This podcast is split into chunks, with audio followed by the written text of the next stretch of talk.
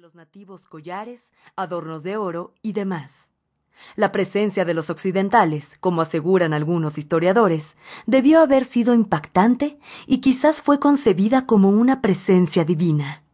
Solamente de ello puede explicarse el trato amistoso. Colón relata también que la medianoche del día de Nochebuena, una de sus naves, la Santa María, encalló y tuvo que ser abandonada. Con sus restos se construyó el Fuerte de la Navidad y se dejó en la isla a treinta y nueve hombres al mando de Diego de Arana.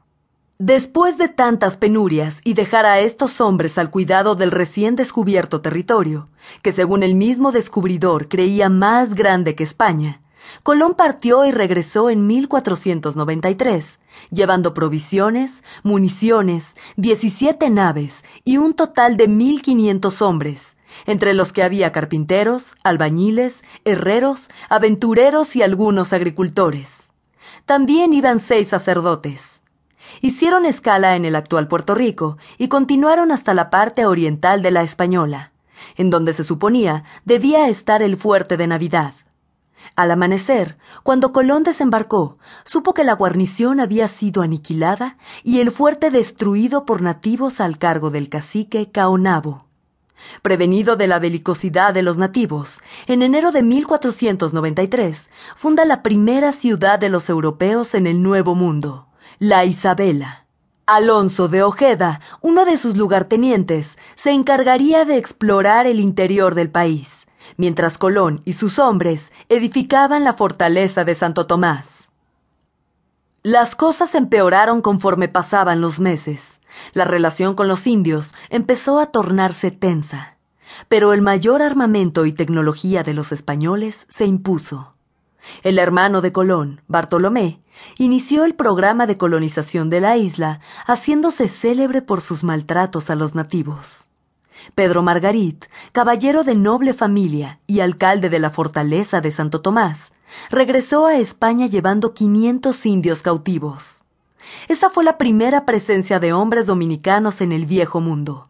Lamentablemente, casi todos murieron en el camino, devorados por las enfermedades que en su medio natural desconocían. Mientras tanto, los españoles peleaban por la isla contra los aborígenes, a los cuales pudieron someter recién en 1496, a cuatro años de su llegada. La victoria de los conquistadores, que llegaba a la par de la fundación de la ciudad de Santo Domingo, inició un periodo de abusos y explotación que motivó incluso las críticas de las autoridades españolas. Colón haría aún dos viajes más a la isla, constatando los avances que se hacían en materia de colonización. El régimen opresivo, la difícil naturaleza tropical y la aniquilación de miles de nativos preocuparon a los españoles, pero la colonización de la isla avanzó. En 1504, por ejemplo, se instala el primer obispado. En 1511, la primera Real Audiencia de las Indias, un organismo que con el tiempo alcanzaría una gran jurisdicción en todo el continente y el 28 de octubre de 1538 se crea la Universidad Autónoma de Santo Domingo, en aquella época de Santo Tomás, siendo esta la universidad más antigua de América. Así como se iniciaba el desarrollo arquitectónico y educacional, también el sistema económico español era implementado en la isla basada fundamentalmente en la explotación del oro y el trabajo indígena en precarias condiciones, la minería cobró enorme auge para la economía del imperio. Empero, ante la prohibición de la corona de usar mano de obra indígena, los españoles debieron recurrir a la mano de obra de gente negra traída desde África. Fue por esa época que estalló una rebelión entre 1519 y 1533, dirigida por el cacique Erniquillo que acabó trágicamente con la muerte de miles de aborígenes y el posterior agotamiento de esa raza. Nunca más la raza local se recuperaría. En 1535, Santo Domingo quedó incorporado al virreinato de Nueva España, la actual México, recientemente conquistada por Hernán Cortés.